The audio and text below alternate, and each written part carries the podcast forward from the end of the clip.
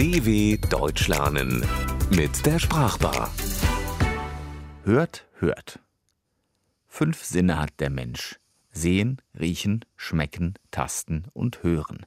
Mit ihnen wird die Welt erkundet. Doch nur einen von ihnen können wir nicht ausschalten. Nicht einmal im Schlaf. Man kann die Augen schließen und sieht nichts mehr. Tasten ist sowieso eine aktive Sache. Auch Riechen und Schmecken haben mal Pause. Nur das Gehör ist immer wach.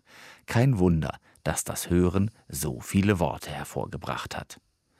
Hören passiert automatisch. Niemand kann damit aufhören. Das Gehör funktioniert so lange, bis es im Alter schlechter wird. Dann gibt's ein Hörgerät. Wer es gut kann, der hört wie ein Luchs. Wer schlecht hört, ist schwerhörig. Zuhören dagegen ist ein Willensakt.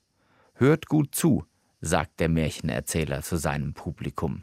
Nie hörst du mir zu, hört man gerne in streitgeplagten Paarbeziehungen. Hör zu ist eine Programmzeitschrift für Fernsehen und Hörfunk. Im Hörfunk gibt es Hörspiele und im MP3-Player Hörbücher, denen eine Hörerin oder ein Hörer mit dem Kopfhörer zuhören kann. Mit ein paar kleinen Vorsilben wird das Hören jedes Mal ein anderes. Hören tun wir den ganzen Tag, aber etwas anhören immer nur begrenzt. Man kann sich ein Musikstück oder einen Vortrag anhören oder entrüstet rufen, ich höre mir das nicht länger an und den Raum verlassen. Eine Anhörung ist etwas höchst Offizielles, Sie findet im Parlament oder vor Gericht statt. Die NSA ist in Sachen Abhören sehr aktiv. Wer ein Gespräch belauscht, der hört es mit, und eine Aufnahme von einem Konzert lässt sich später nachhören. Wem das alles nicht gefällt, der kann ja weghören.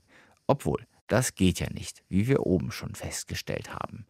Etwas überhören kann man dagegen schon, wie so mancher unkonzentrierte Gesprächspartner weiß.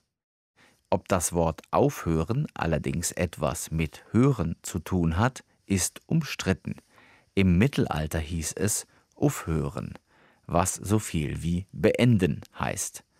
Möglicherweise stammt das Wort aus urzeitlichen Verhaltensweisen, als man aufhorchte und sich regungslos verhielt, um zu hören ob Gefahr drohte. Eigentlich ist das Wort gehören nur eine Verstärkung von hören. Wer also jemandem gehörte, der musste auf ihn hören, machen, was dieser sagte. Wenn er das immer tun musste, war er hörig, wie zum Beispiel der Leibeigene eines Adligen. Wer heutzutage jemandem hörig ist, der unterwirft sich mehr oder weniger freiwillig dem Befehl eines anderen. Seit dem 16. Jahrhundert können nicht nur Menschen jemandem gehören, sondern auch Dinge. Wem etwas gehört, der besitzt es. Wenn etwas allerdings zueinander gehört, dann passt es gut zusammen.